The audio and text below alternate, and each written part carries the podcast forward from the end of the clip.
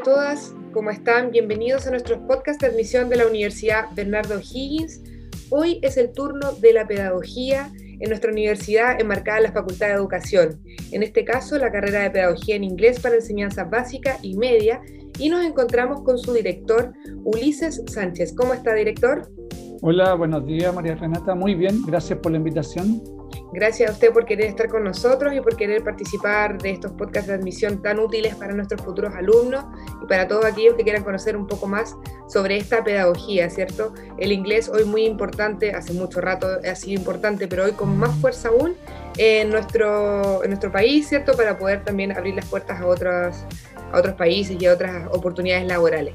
En base a eso, Ulises, eh, quisiéramos preguntarle lo que primero nuestros alumnos destacan cuando entran a la UBO son nuestras mallas tan innovadoras, tan modernas, ¿cierto? Más, encima nosotros ahora pasamos por una, un proceso de innovación curricular hace poquito, entonces en base a esa línea queríamos saber, que nos explicara a grandes rasgos, la malla curricular de pedagogía, cuáles son los elementos que podemos destacar de la malla y que lo hacen más atractivo, por supuesto. Perfecto, sí, eh, efectivamente. Eh, terminamos hace muy poco, el año 2020, un proceso de innovación curricular que básicamente transformó el plan de estudio, digamos, es distinto a hacer un ajuste curricular donde uno cambia pequeñas cosas en el mismo plan de estudio a hacer una innovación curricular que implica un cambio de paradigma, en este caso justamente del estilo y forma del aprendizaje. Así que nosotros transitamos ahí desde un sistema por objetivos de aprendizaje a un sistema de resultados de aprendizaje, donde el estudiante va demostrando con hechos palpables el cómo va desarrollando las competencias pedagógicas y disciplinarias.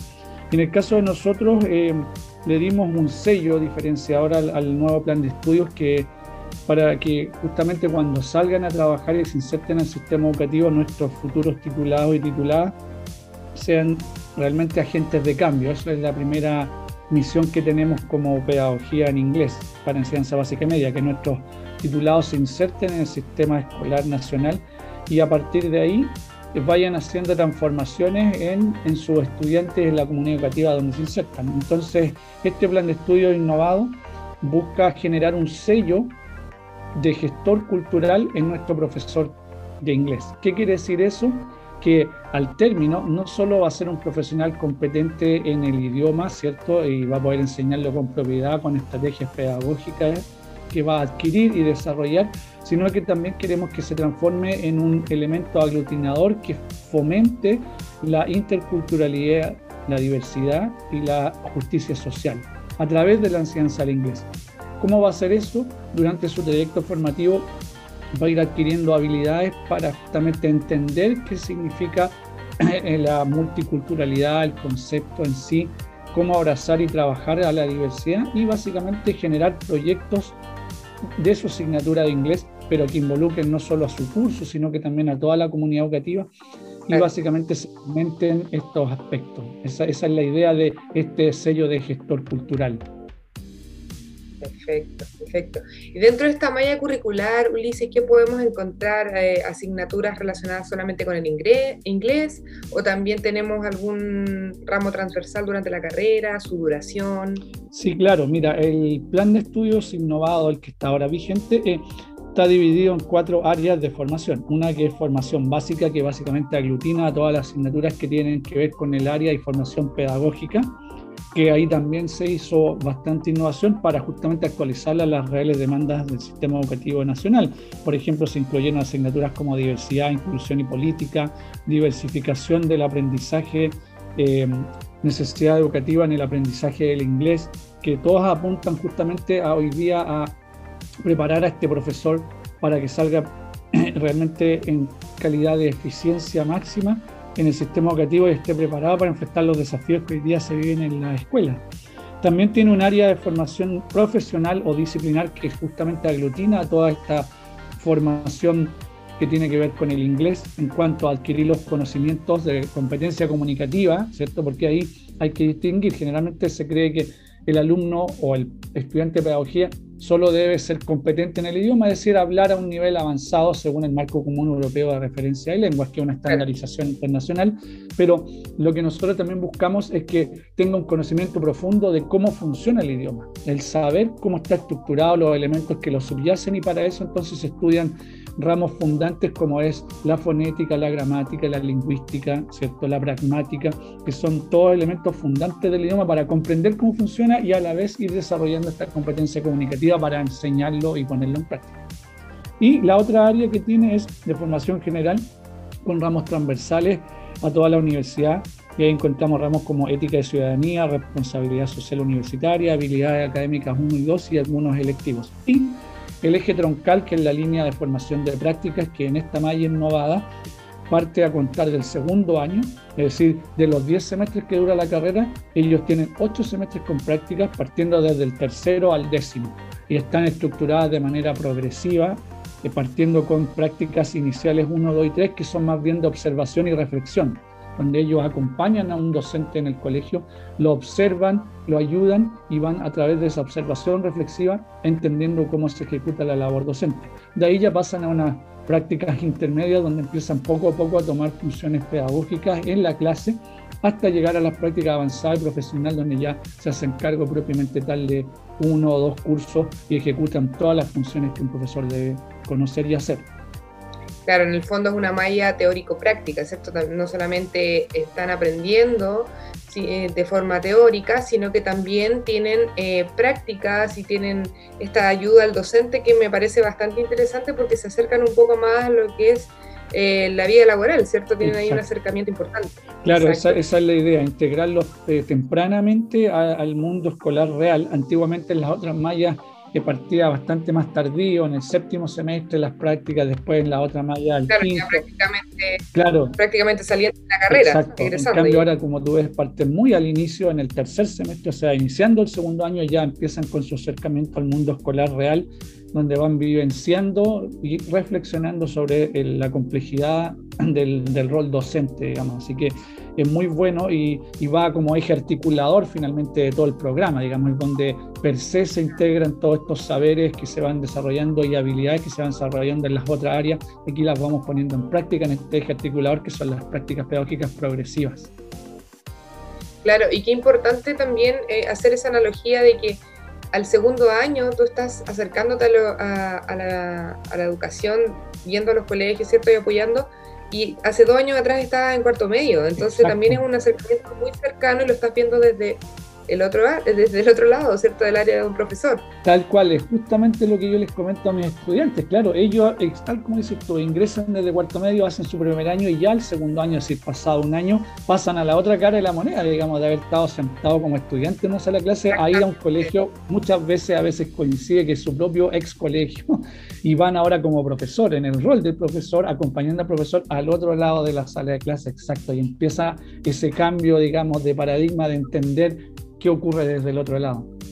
Sí, ahí el ámbito reflexivo es, bien importante como tú mencionas porque justamente reflexionan sobre que tú decías que estaban sentados como alumnos y ahora están frente a la clase, ¿cierto? Así que qué importante es hacer esa, esa, esa apreciación.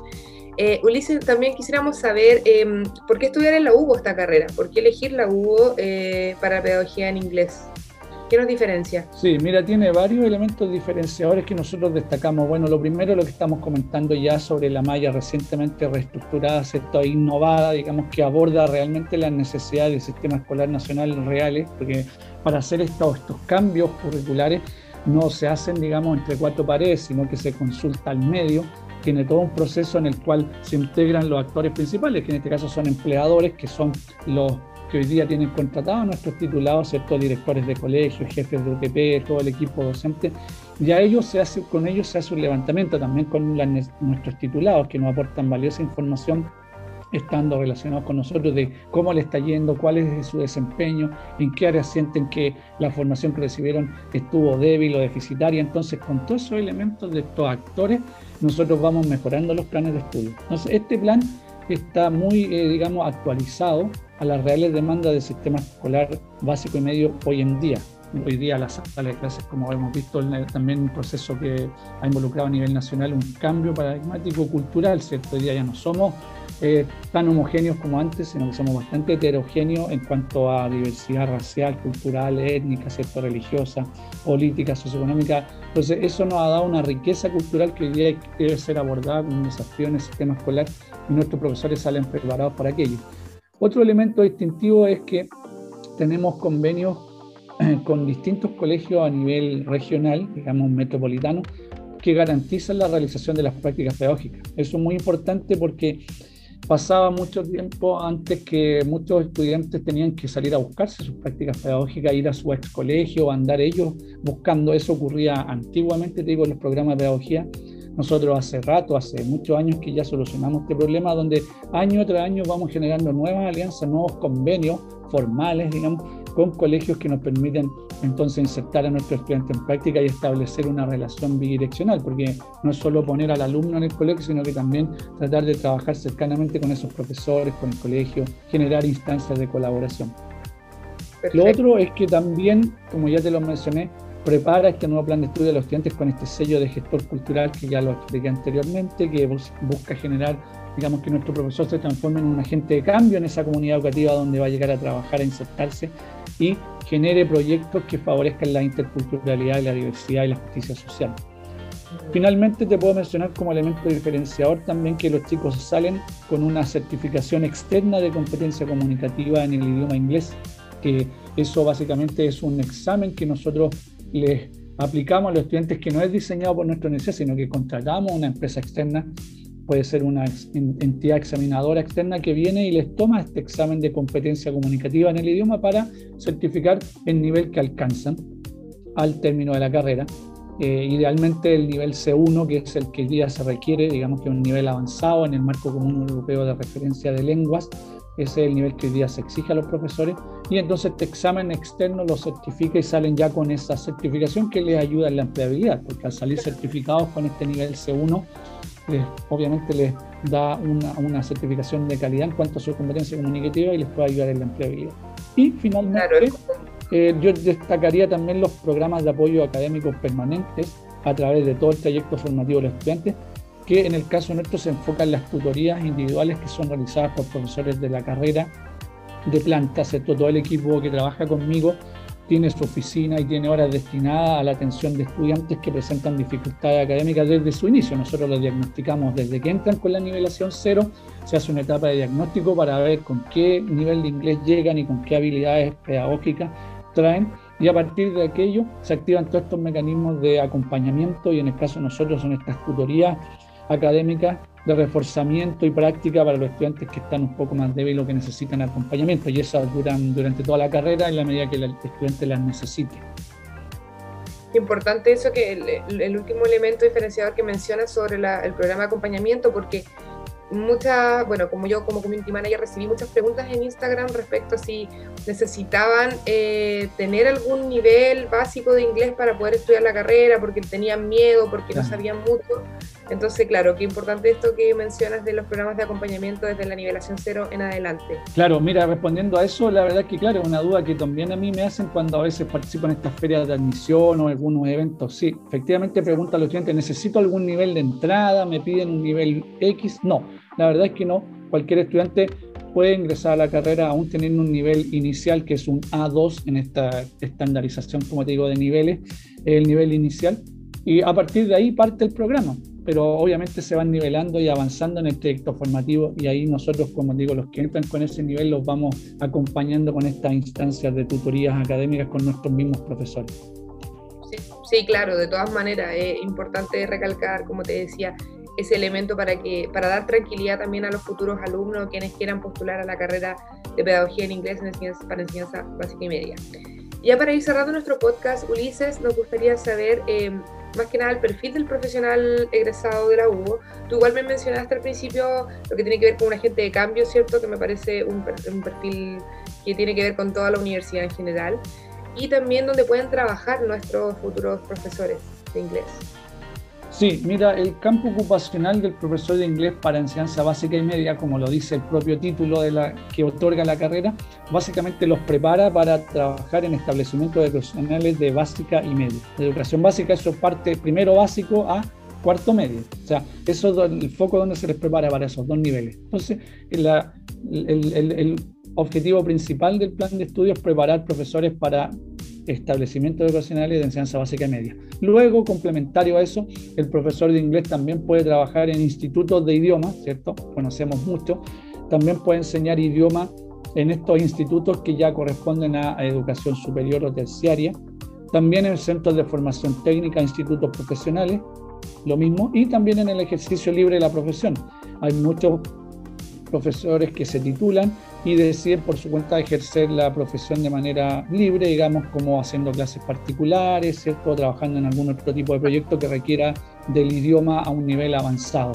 Y tangencialmente también abre otras puertas, digamos, hacia otras áreas que es turismo, comercio, pero claramente, digamos, el foco de la carrera no es hacia ello, sino que, como te digo, tangencialmente al adquirir un nivel de competencia comunicativa en el idioma avanzado, a veces es requerido en esas otras áreas y tenemos casos de algunos titulados que se han ido por esas áreas de turismo, de, de ventas, etcétera, porque son áreas que requieren de un profesional que sepa mucho inglés. Entonces, también le abre esas posibilidades es bien diverso el campo, pero como te digo, el foco principal es prepararlos para trabajar en, en colegios de enseñanza básica y media y ahí van abriéndose estas otras posibilidades que ya te mencioné. Absolutamente, sí. Así que los dejamos a todos invitados si quieren conocer más información de esta carrera. Lo pueden hacer a través de nuestro portal de admisión www.uvo.cl admisión, a través de todas nuestras redes sociales y también podemos eh, invitarlos, ¿cierto?, a todas nuestras actividades. Eh, vamos a tener webinar con la carrera de pedagogía en inglés también para que también puedan estar ahí conectados con ellos. Eh, vamos a tener otras actividades como alumno por un día, muchas actividades relacionadas con la carrera de pedagogía en inglés y con todas nuestras carreras, obviamente. Así que agradecemos a Ulises por esta conversación, por informarnos más sobre la carrera de pedagogía en inglés para enseñanza básica y media. Y los invitamos a seguir escuchando nuestra segunda parte, donde vamos a estar conversando con el director nuevamente. Que estén muy bien. Chao, chao.